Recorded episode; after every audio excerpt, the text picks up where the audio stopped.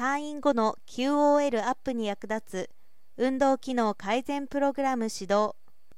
経済的価値と社会的価値を両立するサステナブル経営により社会貢献と自社の持続的成長を実現することを宣言しています。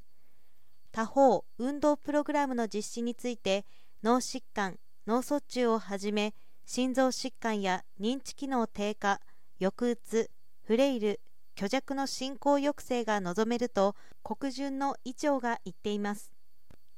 軍勢と国立循環器病研究センターは活動性筋力 QOL 向上に資する運動プログラムの策定及び効果に関する共同研究を締結。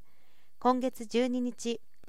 軍勢スポーツ吹田ケント店にて同センター脳血管リハビリテーション科医長横田千尋医師監修による運動機能改善プログラムメディウェルネス・フォー・ブレインハートの検証開始を発表しました。昨年自宅退院となる脳卒中患者とその家族が療養に関連する医療福祉社会資源を効果的に活用することで健康寿命の延伸につながるシステムとして同センターと吹田市が吹田フレイル予防ネットを立ち上げました。それに含まれた上記プログラムはエアロビクス的な要素も取り入れながら楽しく体を動かしながら行うエクササイズです。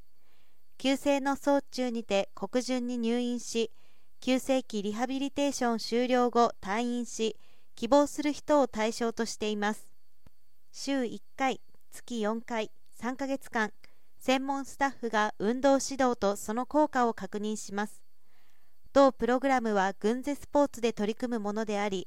急性脳卒中後の運動機能改善とフレイル予防につながるよう工夫していて個人のレベルに合わせて幅広い方々にも参加していただける内容になっているということです。同社は今後吹田市と摂津市が今年リリースした県とヘルスサポーターを活用して8月に吹田県都店にてプログラム体験会を開催します。